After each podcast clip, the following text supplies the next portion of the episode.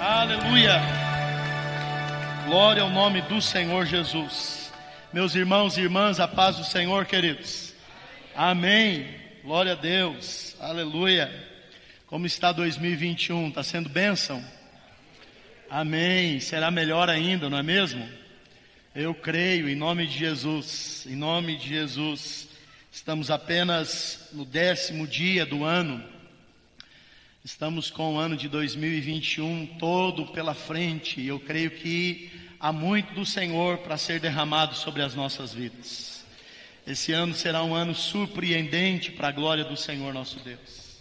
Eu creio que o Senhor vai nos surpreender em nome de Jesus. Amém? Diga isso para quem está perto de você. Diga, Deus vai te surpreender esse ano. Isso, isso. Este ano é o ano de Deus. Diga para esse irmão: Este ano é o ano de Deus na sua vida. Este ano é o ano do Senhor para você. Aleluia. Dito isso, ocupe o seu lugar, tome o seu assento neste instante. Em nome do Senhor Jesus. Aleluia.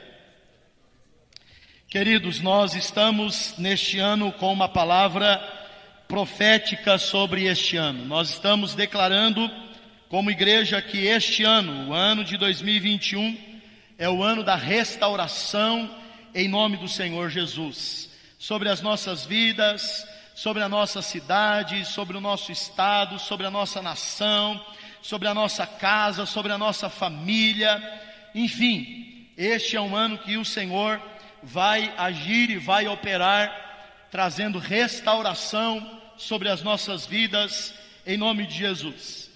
E no ano passado, um, um discípulo, amigo, conversando numa ocasião dessas conversas, é, nesses bate-papo de crente, ele me perguntou, pastor, quanto tempo você leva para preparar uma mensagem?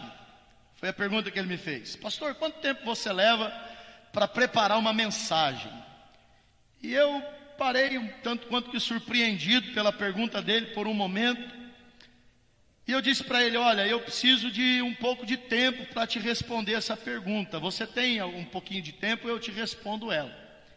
E ele disse: Não, pode ser, pastor, não tem problema. Eu falei: Então tá bom.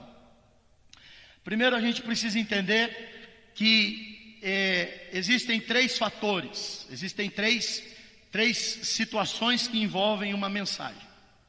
A primeira, que eu acredito que é isso que você está me perguntando, é um esboço, são as anotações, que a gente chama de esboço, enfim, é, como você queira chamar. Eu acho que nisso está envolvida a sua pergunta: quanto tempo eu levo para preparar um esboço? Ele disse: é, isso, é essa, essa mesma minha curiosidade. Eu disse: pois bem, só que antes de ter um esboço, eu preciso ter uma mensagem. Não é só uma questão de ter alguns versículos e comentar a respeito de alguns versículos. Não é uma questão apenas de ler um texto e discorrer alguns raciocínios e alguns pensamentos a respeito desse texto. É preciso uma mensagem no coração, é preciso uma palavra de Deus no coração.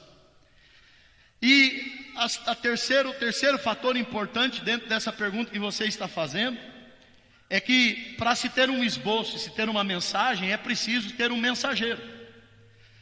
Então eu disse para ele, e daí aqui acho que dá para a gente ter uma ideia do tempo que você está me perguntando. Para preparar um esboço, a partir do momento que se tem a mensagem, eu acredito que uma hora, uma hora e trinta, duas horas, é possível fazer as anotações e você tem um esboço pronto. Agora, quando Deus coloca a mensagem a mensagem começa a ser gerada no coração, Aí eu não consigo mais é, dimensionar para você, eu não consigo dizer para você quando isso acontece, quando isso se dá. E para se ter a mensagem e se ter o esboço prontos, é preciso que se tenha o mensageiro. Eu falei, aí é que o negócio complica mesmo, porque daí para formar o mensageiro é que o negócio toma tempo. Porque eu não sei, eu estou com 42 anos, eu prego a palavra do Senhor desde os 15. E eu ainda não me acho tão preparado quanto deveria ser. Então, para ter um mensageiro preparado, isso leva anos. Vida, experiência, tempo com Deus, dedicação, empenho e tudo isso que envolve.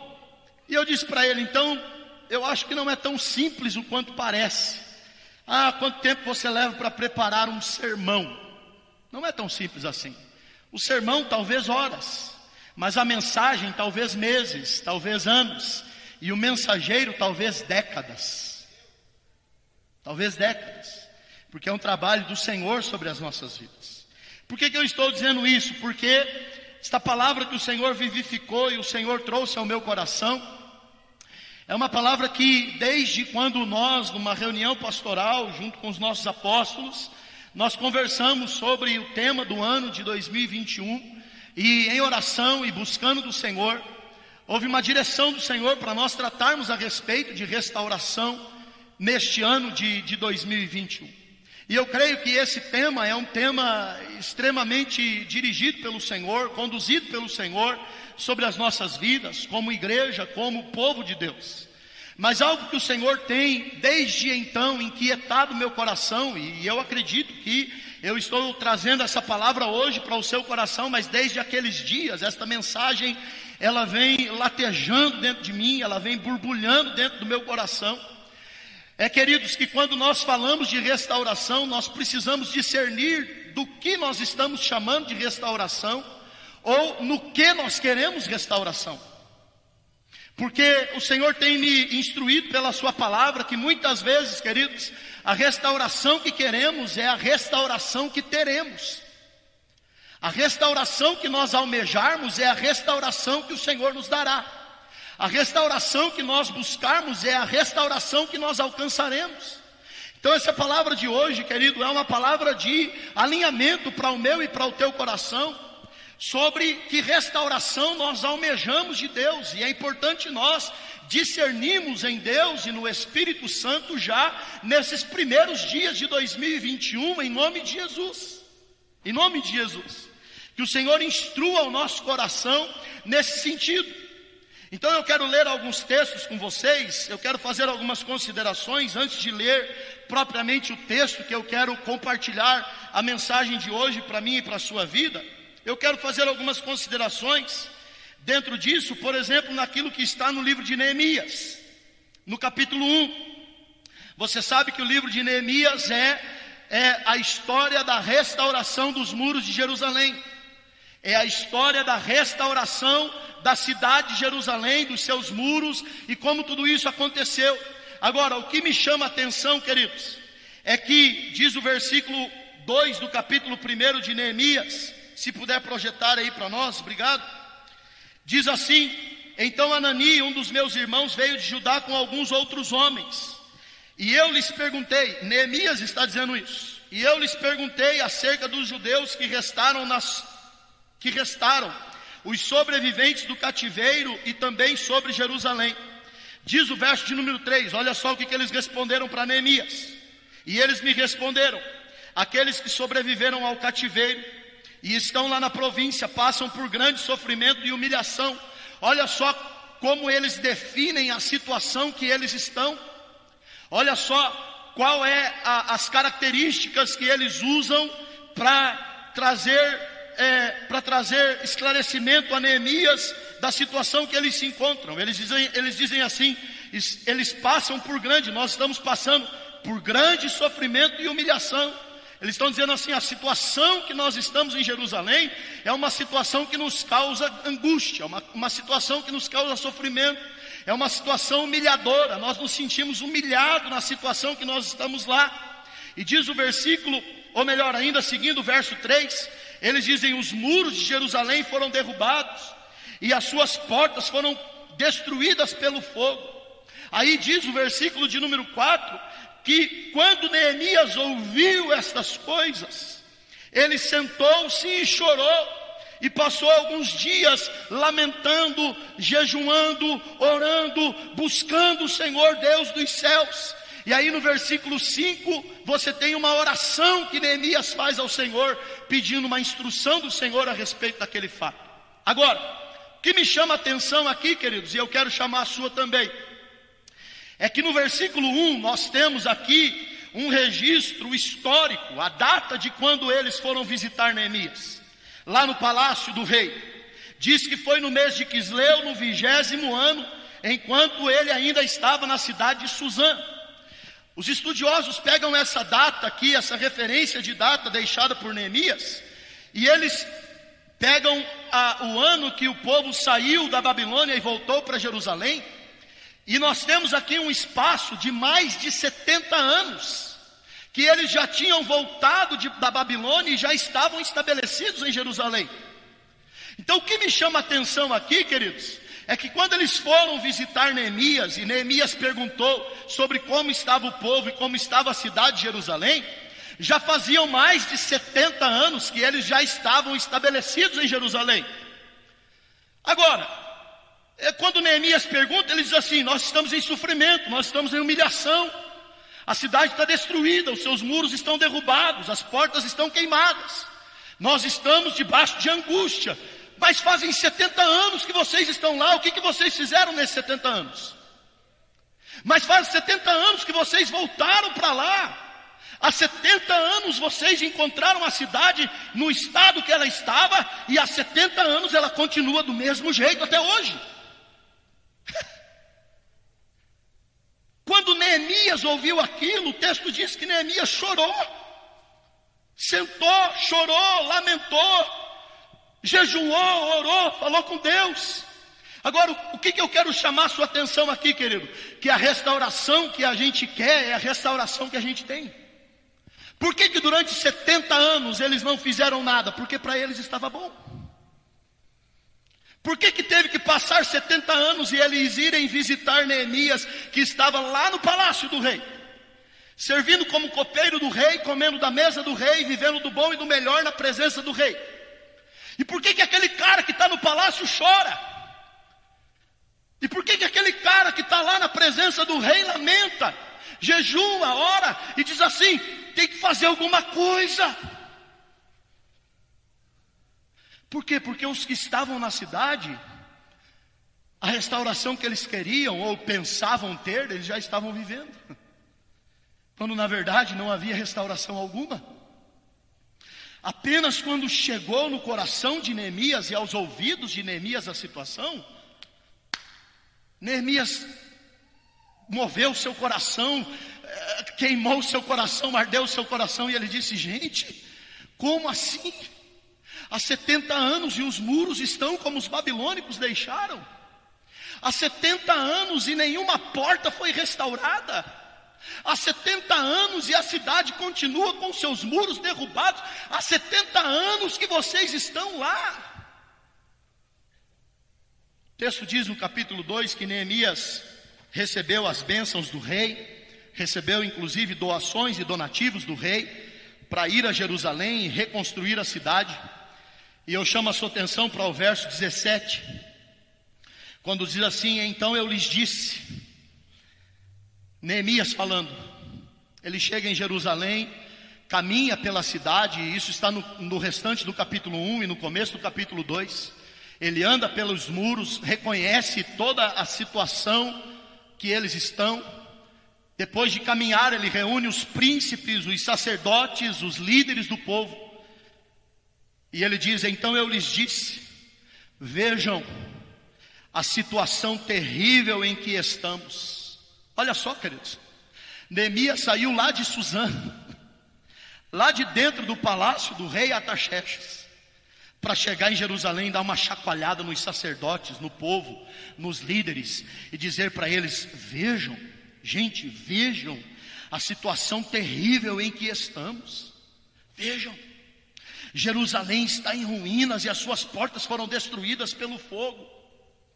Neemias está dando um chacoalhão neles, está dizendo assim: Eu não acredito, gente, que quem chegou aqui com cinco anos de idade, vindo da Babilônia, hoje está com 75 anos e a cidade está do mesmo jeito. Cresceu nesses escombros, cresceu com esse muro derrubado, cresceu com essas portas queimadas, cresceu sem saber o que é isso, que cidade é essa, a sua glória e o que ela representa para as nações. Como assim? Vejam a situação que nós estamos, foi a palavra de Neemias. Vejam gente, por favor, vocês precisam enxergar por que, que Neemias está dizendo isso para eles, queridos. Por que, que Neemias está chacoalhando e está dizendo para eles: acordem, abram os olhos, porque a restauração que nós queremos é a restauração que a gente tem. Por que, que eles se davam por satisfeito? Porque era a restauração que eles queriam. Mas a cidade está destruída, mas a gente quer essa restauração. Mas os muros estão derrubados ainda, mas é a restauração que a gente quer. Só o fato de nós não estarmos mais na Babilônia para nós já é muita coisa. Só o fato de nós não estarmos mais cativos para nós já é muita coisa. Mas as portas estão queimadas, mas é a restauração que a gente quer. Até que chegou Neemias, deu um chacoalhão e disse: Gente, de restauração isso daqui não tem nada. Gente, o que há no coração de vocês? Gente, o que pensam os olhos de vocês? O que pensam, o que pensam a, a, as promessas de vocês? Ele disse: Vejam, olhem só a situação que nós estamos. E aí ele chama no verso 17, ele diz: Venham, vamos reconstruir os muros de Jerusalém, para que não fiquemos mais nesta situação humilhante. E também lhes contei como Deus tinha sido bondoso comigo e o que o rei me tinha dito. Então eles responderam, diz o verso de número 18. Então eles responderam: sim, vamos começar a reconstrução. E se encheram de coragem para a realização deste bom projeto. Sabe, queridos, nós tivemos, isso já não é mais segredo de ninguém. Aliás, diga-se de passagem, isso já está uma palavra repetitiva e maçante já aos nossos ouvidos, mas eu preciso é, te lembrar essa, essa situação. O ano de 2020 foi um ano muito difícil para todos nós. Isso não é mais segredo de ninguém. O ano de 2020 talvez foi um ano de prejuízos, é, prejuízos não, não dimensionáveis.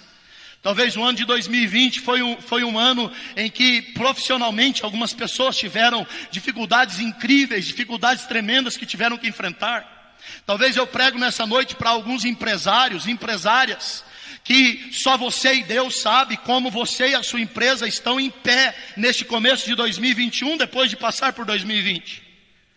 Talvez eu prego neste momento para algum trabalhador, para um pai de família, uma mãe de família, você que é fonte de sustento para sua casa, para o seu lar. E você sabe o que custou 2020 para você trazer o sustento, você sabe o que custou 2020 para você manter as necessidades da sua casa suprida todos os dias em nome de Jesus. Agora deixa eu te falar uma coisa, querido. Sabe qual é o temor que o Senhor pôs no meu coração e eu quero compartilhar isso com você nessa noite? É que quando nós entramos em 2021 declarando que esse é o ano da restauração, é que o nosso coração se volte apenas para esses danos e essas percas materiais que ocorreram em 2020.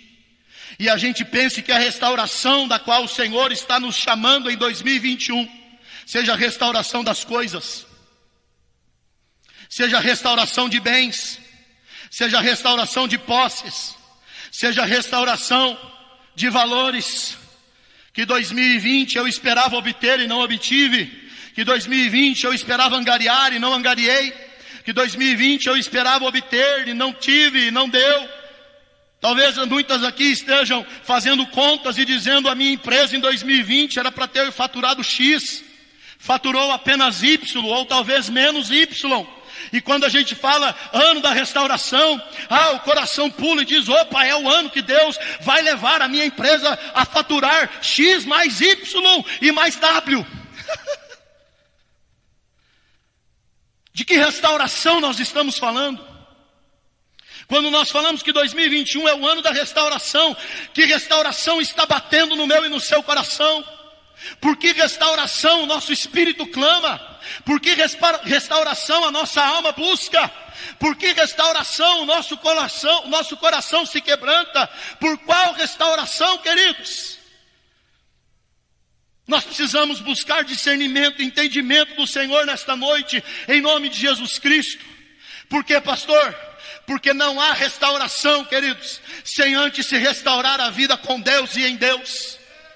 Não existe restauração sem que a vida com Deus e em Deus seja restaurada primeiramente. Não, pastor, na minha empresa esse ano eu já fechei nesses primeiros dias um excelente contrato, já está tudo apontando para que as coisas vão ser dez vezes melhor do que o ano passado. Amém. Bendito seja o nome do Senhor Jesus na sua vida. Não, pastor, a minha vida profissional, sabe, pastor, eu estou concorrendo uma vaga, uma promoção. Eu acredito que essa vaga é minha. Deus vai me abençoar, vai, meu, meu salário vai dobrar, vai triplicar. Amém. Que tudo isso aconteça, mas deixa eu te dizer uma coisa: se a vida com Deus Deus e a restauração da comunhão com Deus não acontecer, não chame isso de restauração.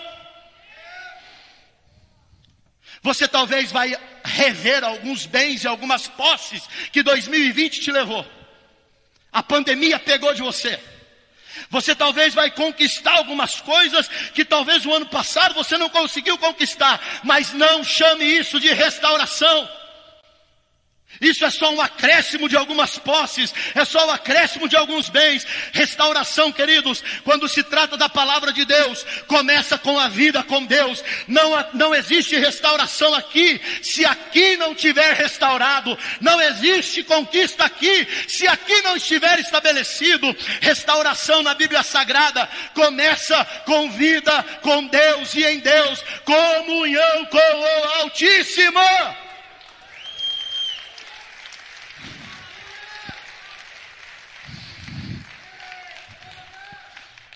Aleluia.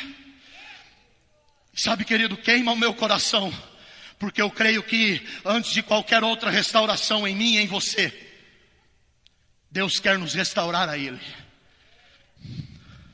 Aleluia. Aleluia. Deixa eu ler com vocês ainda Atos, capítulo 1. Vamos sair um pouco de Neemias. Deixa eu ler Atos, capítulo 1. Olha só que interessante que eu encontrei em Atos. Atos dos Apóstolos, capítulo 1.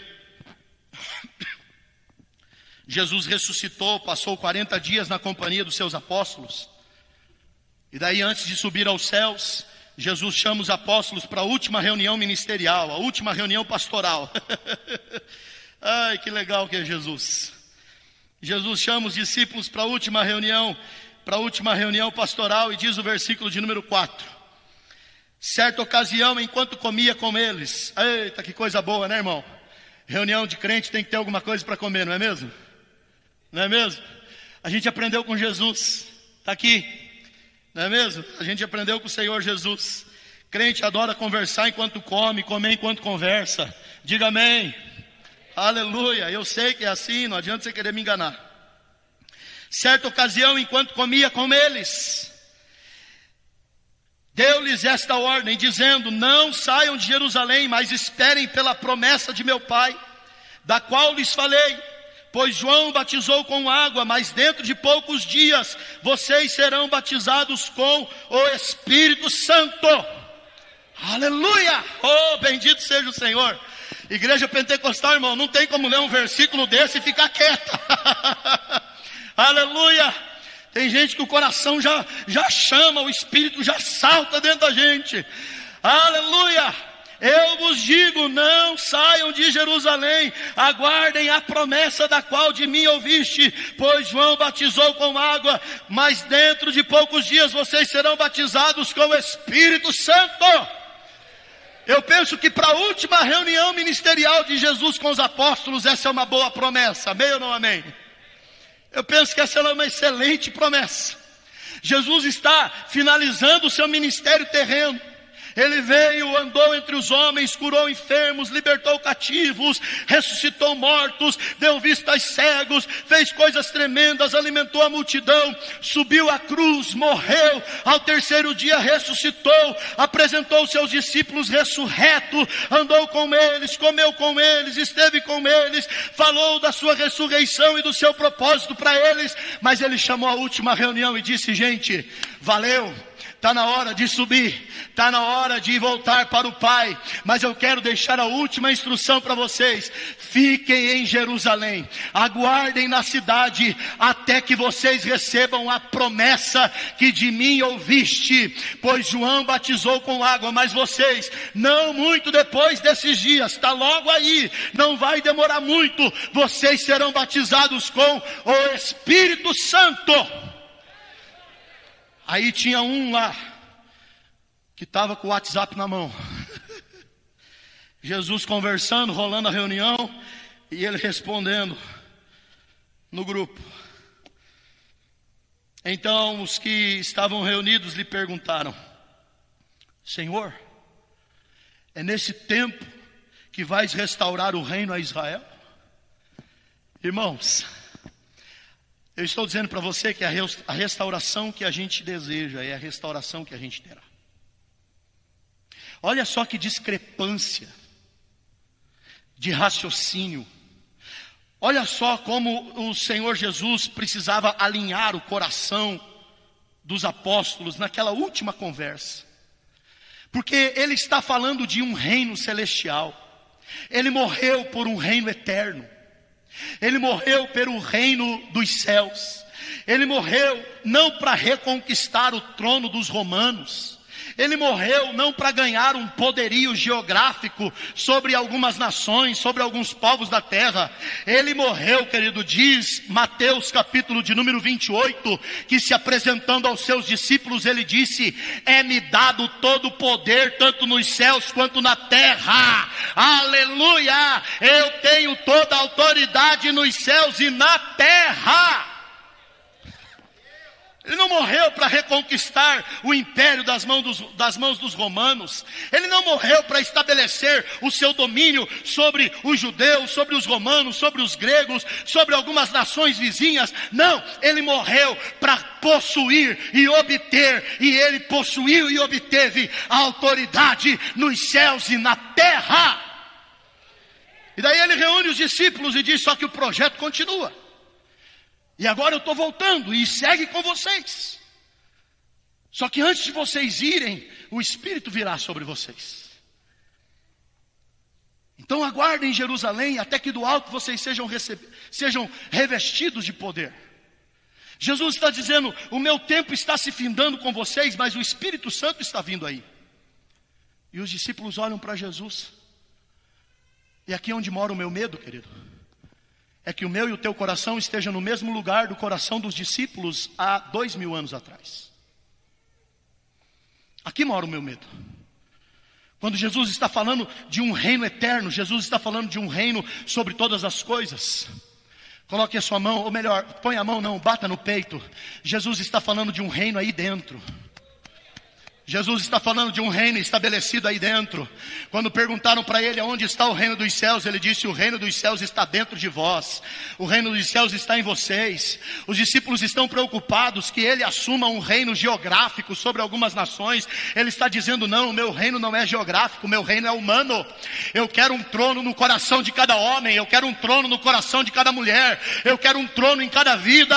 Cada ser andante sobre a terra é o reino de Deus caminhando sobre sobre a terra. Aleluia.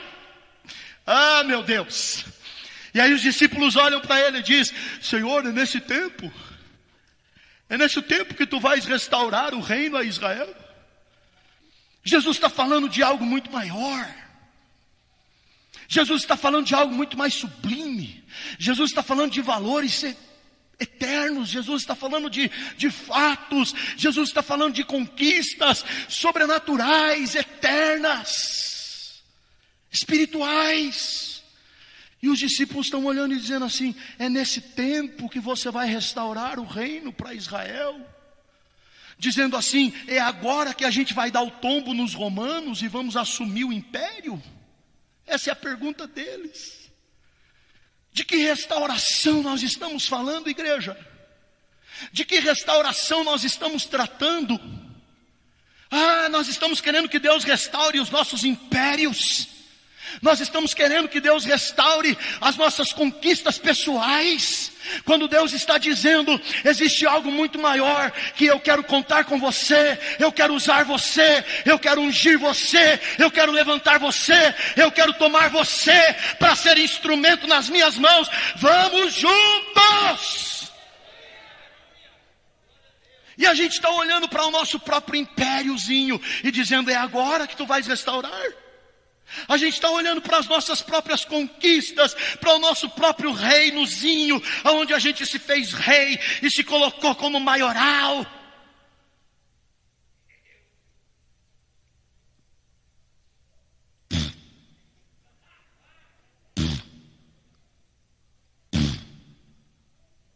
Para mim e para você. Jesus olha para os discípulos e diz: Não lhes compete saber os tempos ou as datas que o Pai estabeleceu pela sua própria autoridade. Aí diz o verso de número 8, põe para mim na tela o 8, faz favor. Jesus olha para eles e diz: Mas eu estou vendo algo no coração de vocês. Vocês querem poder. Porque quem quer um trono, quem quer um reino restaurado, está querendo poder novamente. Quem quer restauração de um reino está querendo poder. Jesus disse para eles: Mas eu quero dizer para vocês que poder vocês receberão, que poder vocês terão. Não é um poder geográfico sobre povos ou sobre nações da terra. O poder que vocês terão é o poder de quando o Espírito Santo descer sobre vocês. Eu quero falar do poder que vocês terão. Vocês não terão poder para dar ordens e ter que ser obedecido. Vocês não terão poder para dominar e, e, e os outros ter que ser, se, suje, se sujeitar a vocês, vocês não terão poder para estar acima de ninguém, vocês não terão poder para governar e para mandar, vocês esperam um poder geográfico, político, vocês esperam um poder monárquico, mas vocês receberão poder do Espírito Santo, não para ser imperadores sobre a terra, mas para ser minhas testemunhas em Jerusalém, Judeia, Samaria e até os confins da terra, até Telemaco Borba. Aleluia. Aonde está Telemaco aqui, pastor? Nos confins da terra. É, Jesus conhecia a mim, conhecia você. Jesus sabia que nessa cidade ia ter um povo. Jesus sabia que nessa cidade haveriam famílias. Jesus sabia que nessa cidade teria homens como eu e você, mulheres como você, minha irmã. Jesus sabia que nessa cidade teria gente que iria almejar e desejar aquilo que o céu tem para as suas vidas. E ele disse até os confins da terra, até naquele canto do Paraná, lá na América do Sul, no país que se chamará Brasil, o meu evangelho, a minha palavra vai chegar chegar e vai alcançar vidas naquele lugar. Aleluia. Ah, Senhor, é nesse tempo que você vai devolver o poder para Israel e vai tirar dos romanos. É, é nesse tempo. Mas não é esse poder que vocês pensam. É o poder daqueles que recebem o Espírito Santo. Não é o poder daqueles que levantam um trono sobre algumas nações da terra e estendem as suas fronteiras de domínio. É o poder muito mais não daqueles que levantam um trono, mas daqueles que renunciam o trono que se tem e colocam ele sobre o trono. É desse poder que eu estou tratando. É desse poder que eu estou falando. Não é de um poder geográfico para dominar sobre alguns povos e algumas nações, mas é o poder do Espírito para se sujeitar à vontade de Deus, para se sujeitar ao querer do Altíssimo, para se sujeitar à direção da tua palavra, da palavra do Senhor sobre as nossas vidas. A restauração que queremos é a restauração que teremos. Diga isso para mais alguém. Diga isso para alguém que está perto de você. Diga para ele a restauração que você quiser. É a restauração que você vai viver. Aleluia. Aleluia. Ah, querido, que restauração pobre será a restauração de quem só pensa nas suas restaurações materiais. Que restauração pobre será naqueles que só pensam na restauração dos prejuízos que 2020 trouxe.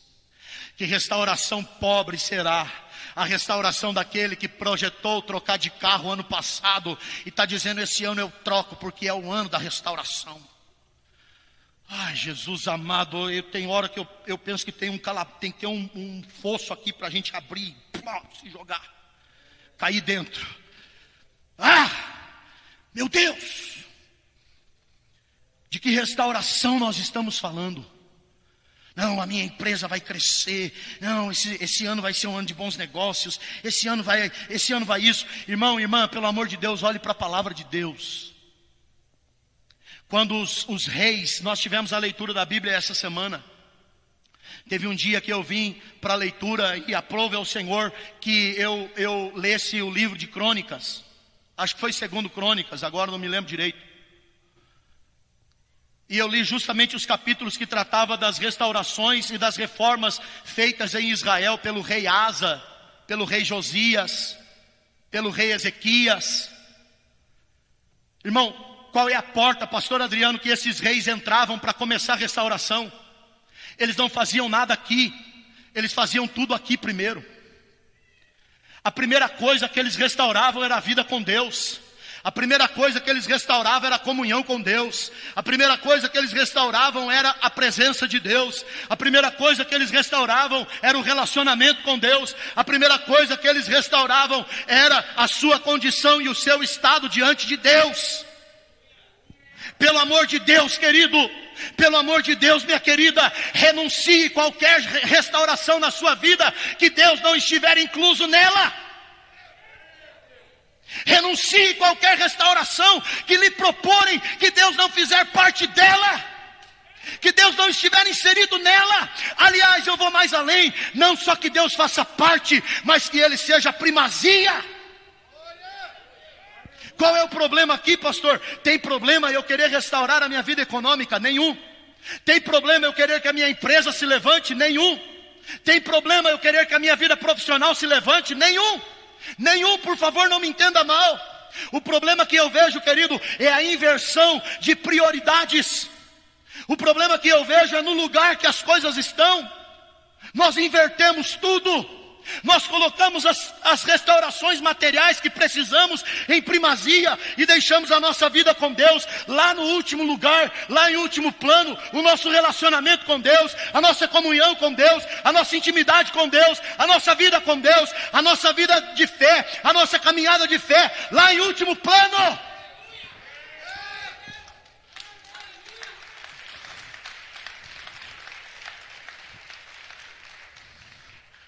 Você aguentou até agora, pelo amor de Deus, não levante e vai embora. Agora aguenta, agora fica. Já que você ficou até aqui, agora está terminando, está acabando. não é hora, agora não é hora. Não é hora. Escuta o meu conselho. Agora não é hora. Mas pelo amor de Deus, essa palavra que o Senhor pôs no meu coração é uma palavra de alinhamento para mim e para a sua vida em nome de Jesus. Que restauração a restauração da vida com Deus em primeiro lugar, em tudo, aleluia. Deixa até eu te dizer algo, querido. Quando a vida com Deus se restaura, quando a comunhão com Deus se restaura, quando o relacionamento com Deus se restaura, não se preocupe de que coisas ou de situações sejam restauradas, elas virão juntas no pacote, vai fazer parte do processo, vai fazer parte do que Ele faz, vai fazer parte do que Ele quer, vai fazer parte do que Ele tem para mim e para você. E agora sim eu quero ler o texto que eu quero pregar. oh, aleluia. Abra sua Bíblia comigo no Salmo 85. É claro que eu não vou não vou me deter, não vou gastar mais tempo, muito, muito mais tempo aqui. Eu quero apenas ler este salmo com vocês.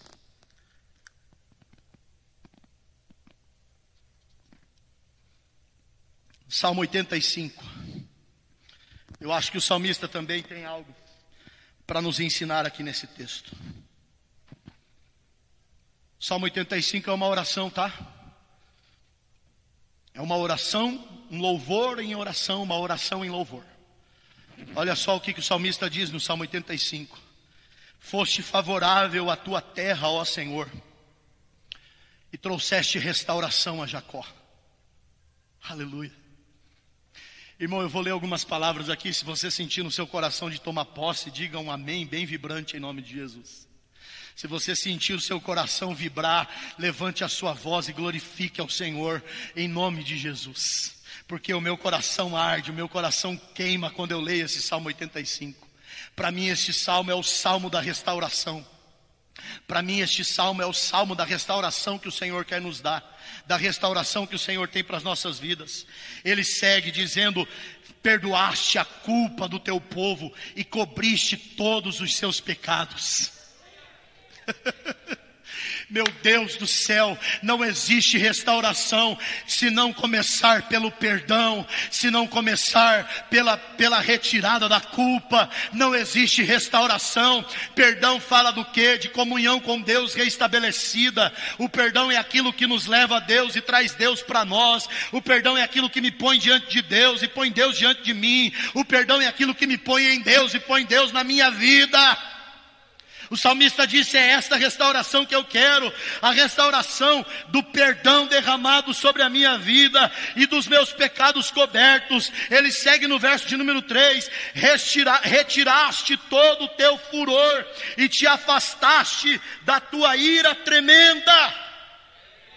Ele diz: restaura-nos mais uma vez, ó Deus, nosso Salvador, e desfaz o teu furor para conosco. Aí ele faz algumas perguntas aqui no verso 5 e no verso 6. Ele diz: Ficarás indignado conosco para sempre. Olha só a pergunta dele para Deus: até quando essa indignação tua vai permanecer? Será que essa, essa indignação vai perdurar? Será, Senhor? O salmista está perguntando porque ele sabe que isso não é um fato, ele sabe que isso não vai ocorrer. Prolongarás a tua ira por todas as gerações? Acaso não nos renovará a vida, a fim de que o teu povo se alegre em ti? E ele diz no verso 7: Mostra-nos o teu amor, ó Senhor, e concede-nos a tua salvação. Mostra-nos o teu amor, dá-nos a tua salvação. E no verso 8, depois de fazer essa oração, esse clamor, ele diz: Eu ouvirei o que Deus, o Senhor, disse. Até aqui ele está falando com Deus. Até aqui ele está falando da restauração que ele quer, porque a restauração que a gente quer é a restauração que a gente tem. A restauração que o meu coração anseia é a restauração que ele vai alcançar. A restauração que o meu coração busca é a restauração que eu viverei. A restauração que o meu coração quer é a restauração que o céu me levará a conquistar.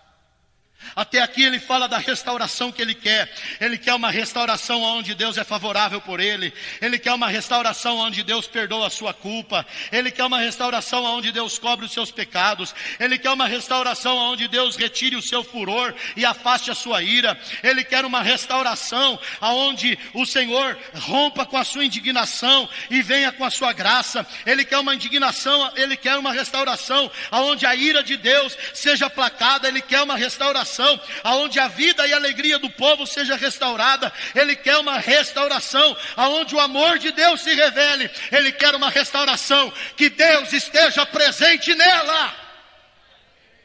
Ele está dizendo aqui: eu não quero restauração se você não tiver.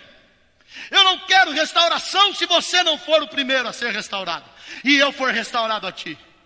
E daí no verso de número 8 ele diz: Agora eu vou ouvir o que o Senhor tem a dizer.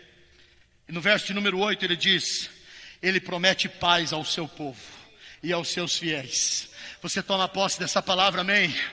Levante a sua mão em nome de Jesus, diga um amém bem vibrante, diga um amém com alegria no seu lugar. Ele promete paz ao seu povo, ele promete paz à sua casa, ele promete paz ao seu coração. Aquieta a sua alma, porque ele vem com paz sobre a sua vida. Sim, aleluia! E ele diz assim: perto está a salvação que ele, que ele trará aos que o temem, ele trará salvação sobre nós. Ele trará salvação sobre a sua vida, Ele trará salvação sobre o seu coração. Se isso te alegra, diga amém. O salmista segue no 9 e ele diz: E a sua glória habitará em nossa terra. Quantos creem que a glória do Senhor se derramará sobre o seu povo? O amor e a fidelidade se encontrarão a justiça e a paz se beijarão, a fidelidade brotará da nossa terra e a justiça descerá dos céus. Ele fecha tudo isso no 12. Coloque-se em pé no seu lugar, eu já estou encerrando. Ele fecha tudo isso no 12. E ele diz: O Senhor nos trará bênçãos o Senhor nos trará bênçãos. Ah, eu não sei se isso alegra o teu coração como alegra o meu, mas se o teu coração se alegre, tome posse nesta noite. O Senhor nos trará bênçãos. Esta restauração será uma restauração que virá com bênçãos dos céus sobre as nossas vidas. Ele trará sua bênção sobre a sua vida. Ele trará sua bênção sobre você. Ele trará a sua, a sua bênção sobre o trabalho das suas mãos. Ele trará a sua bênção sobre os projetos do seu coração. Ele trará a sua sua bênção nos caminhos por onde você passar, Ele trará a sua bênção nas portas que você bater, Ele trará a sua bênção naquilo que você conquistar, Ele trará a sua bênção sobre a sua vida em nome de Jesus. O Senhor nos trará a sua bênção e a nossa terra dará a sua colheita. Bendito seja o Senhor.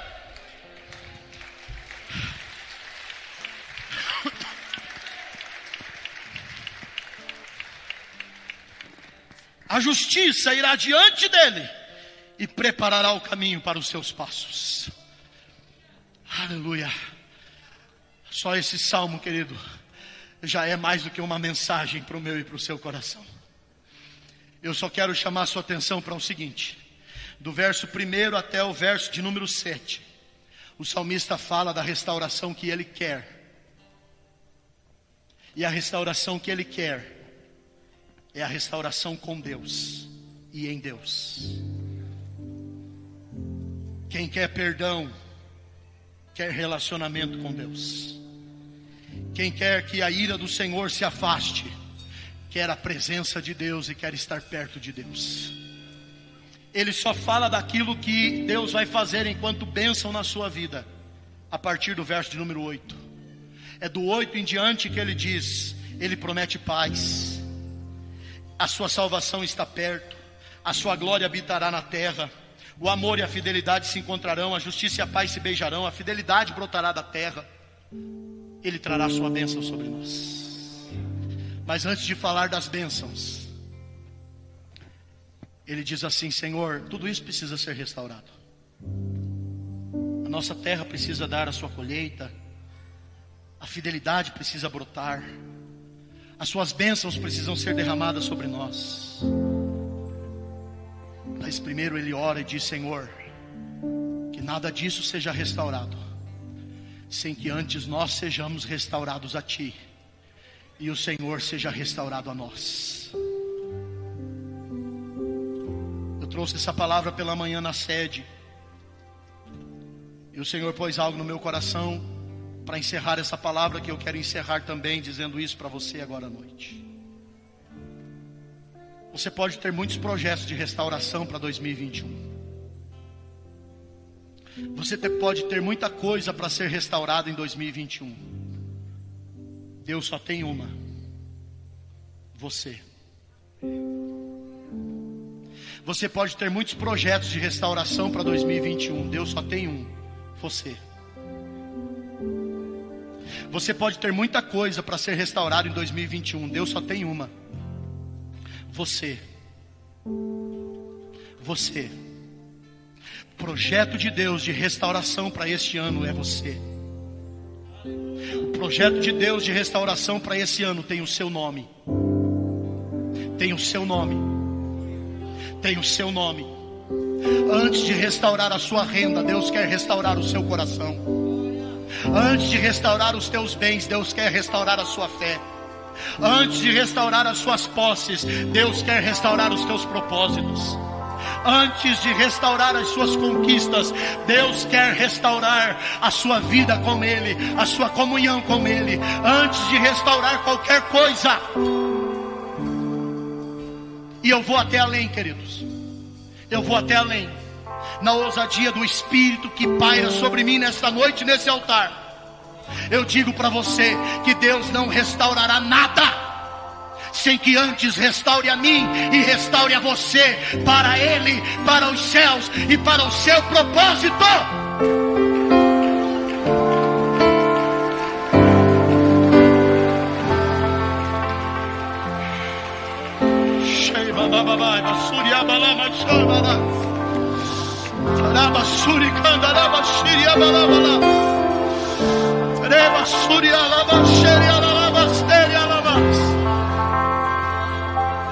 Não, não, não, essa palavra não é uma palavra negativa. Não, não pense assim. Não, essa palavra não é uma palavra de desânimo. Não pense assim. Não, essa palavra não é uma palavra. Não, não, não. Essa palavra não é uma palavra contrária a você e nem ao seu coração. Não pense assim. Eu disse desde o começo: essa palavra é um chamamento de Deus para minha e para a sua vida, para alinharmos o meu e o seu coração ao dele em nome de Jesus. Eu encerro. Eu encerro contando para vocês a história de um rei que tinha um único filho. E o seu filho foi para uma guerra. Este homem, ele era apaixonado, este rei era apaixonado por duas coisas. Ele era apaixonado pelo seu único filho, e ele era apaixonado por obras de arte. Eram as duas grandes paixões que ele tinha. Era um rei que tinha inúmeros quadros dos maiores e mais famosos pintores. Quadros que custavam fortunas enormes. Milhões, milhões e milhões de valores. Certa ocasião houve uma guerra e o seu filho foi para a guerra. E na guerra o seu filho foi morto, executado. Quando ele soube que o seu filho havia sido morto na guerra, aquele rei que amava tanto a pintura e as artes, decidiu ele mesmo fazer um quadro com a imagem do seu filho. Ele não era um artista, ele não era um pintor. Pintou um quadro como conseguiu com a imagem do filho. Só sabiam que era o filho quem olhasse e reconhecesse, porque nem a aparência do filho tinha. Ocorreu que passaram alguns anos, esse rei veio a morrer. E ele deixou um testamento. E no testamento ele dizia que uma vez que o seu filho já havia morrido, toda a sua fortuna em obras de arte fosse leiloada. Fizesse um grande leilão e aqueles quadros que valiam milhões e milhões e tinham valores exorbitantes fossem leiloados. E junto com eles, o quadro que ele pintou do seu próprio punho, o quadro do seu filho. Correu a notícia por todos os cantos da terra, vieram colecionadores e milionários de todos os lugares. Haviam quadros ali que eram raridades, de valores enormes e coisas incríveis, de artistas de renome, e, mobilizou toda, teve toda uma mobilização para ocorrer aquele leilão dos quadros. Até o dia que se reuniu gente do mundo inteiro e de muito dinheiro e de muitas posses para o dia do leilão da fortuna daquele rei nos quadros que ele possuía. E o leiloeiro começou o leilão. E o primeiro quadro que veio para ser leiloado era o quadro que ele tinha pintado do próprio punho, o quadro do filho. Foi uma decepção. Todo mundo estava ali esperando vir aquele quadro daquele artista de renome que varia, valeria milhões e os lances iriam se avolumar, mas o primeiro quadro era o quadro do filho. Com um valor pequeno demais, que não chamou a atenção de ninguém. Alguns nem sabiam de que era o quadro do seu filho. E o leiloeiro começou o leilão. Ele disse: Está aqui o primeiro quadro que nós vamos leiloar no dia de hoje, do rei, e o quadro é o quadro chamado O Filho. Nós vamos começar em 10 dólares. O lance mínimo. Alguém lá no fundo levantou a mão e disse: Dou 15 dólares. E o silêncio se estabeleceu. 15 dólares, alguém dá mais, 15 dólares, 15 dólares, alguém, alguém mais, alguém mais, 15 dólares, 15 dólares, ninguém mais. Eu nunca fui leiloeiro, mas eu acho que é assim: dole uma, dole duas, dole três. Vendido. Vendido o quadro do filho, chamado Filho, por 15 dólares para a senhora lá do fundo, e o leilão está encerrado. As pessoas se alvoroçaram. Como assim o leilão está encerrado? Como não pode? E o quadro daquele, daquele artista e o, aquele quadro de renome? Não. O rei deixou descrito no seu testemunho de que aquele que arrematasse o quadro do filho seria também dono de toda a demais fortuna dos quadros que ele possuía. O leilão está, está encerrado. Sabe, irmão, às vezes a gente fica no leilão e a gente fica olhando assim, dizendo: que hora será que vai vir aquela peça? Estou aqui com, com um lance para dar, estou aqui com algo para comprar, estou aqui com algo que eu quero. Quando na verdade, queridos,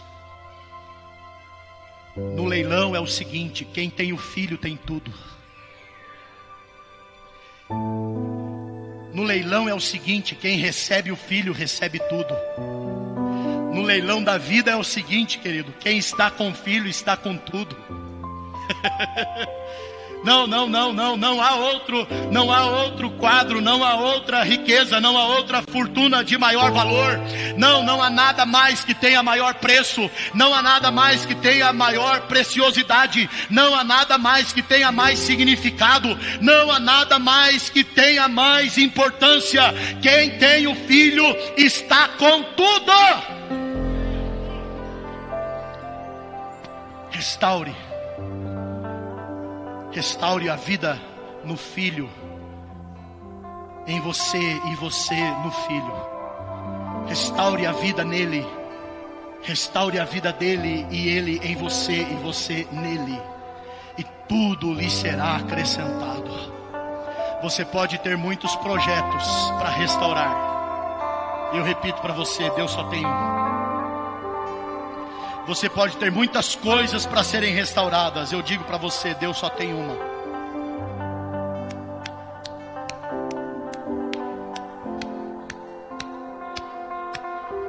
Bate no peito aí, irmão.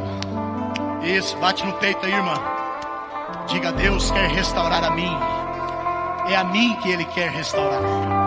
É a mim, é a mim, é o seu coração, é o nosso coração que Ele deseja restaurar. Coloque a sua mão sobre o seu coração neste momento. Aleluia. Os planos que foram embora, o sonho que se perdeu, o que era festa e agora é luto do que já morreu. Não podes pensar que este é o teu fim. Não é o que Deus planejou. Levante-se do chão e clamou, restitui. Eu quero de volta o que é meu, sara-me. Com teu azeite e minha flor, restitui.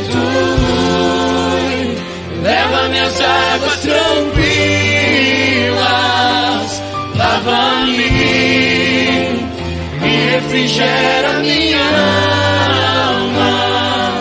Restitui.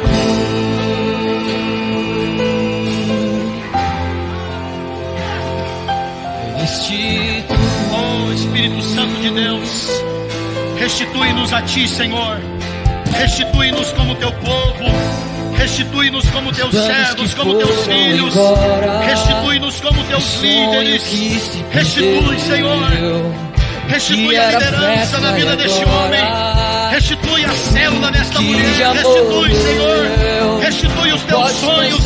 Restitui os teus propósitos. Restitui o teu querer, Senhor. Levante-se do chão, erga um clamor. Restitui. Eu quero de volta o que é meu. Sara-me. Azeite minha dor. Restitui e leva minhas águas tranquilas. Lava-me, Senhor, e refrigera minha alma. Espírito. Senhor, esse é o nosso clamor nesta noite. Essa é a nossa oração nesta noite, Senhor. Restitui-nos, ó Deus. Começa por restituir a nossa comunhão. Começa por restituir a nossa vida em Ti. Começa por restituir o nosso relacionamento. Começa por restituir a nossa fé, Senhor. Senhor tem preparado que clamar. Creia porque o poder de um clamor pode ressuscitar.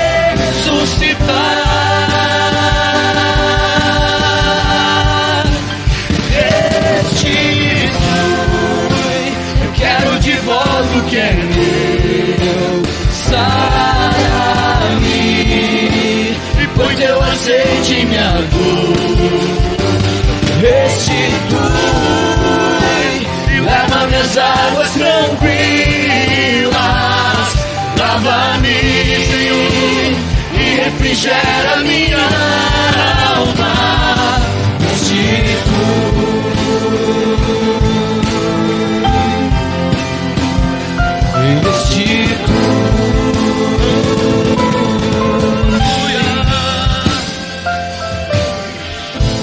Levante as suas mãos em nome de Jesus. Senhor, nós queremos celebrar-te. Senhor, nós queremos adorar-te. Senhor, nós queremos clamar nesta noite o nosso clamor. Restitui-nos a ti. Esse é o nosso clamor, esta é a nossa súplica como igreja. Antes de qualquer coisa, Senhor, antes de qualquer coisa, Senhor, nós te pedimos, restaura o nosso coração a ti, restaure a nossa vida em ti, restaure a nossa comunhão contigo, restaura, Senhor, restaura, Senhor. Antes de qualquer coisa, Senhor, promova um quebrantamento, arrependimento, choro, lamento e lágrima diante do teu trono, para que rasgue os céus e desças sobre nós, para que derrame-se o teu espírito sobre as nossas vidas, como chuva sobre o sedento, como chuva sobre a terra seca. Aleluia! Toda a terra se encha da sua glória e as nossas vidas transborde a tua presença, ó Altíssimo, em nome de Jesus, em nome de Jesus. E se você recebe, dê um aplauso ao Senhor nesta noite. Aplauda o nome do Senhor, aplauda o Altíssimo.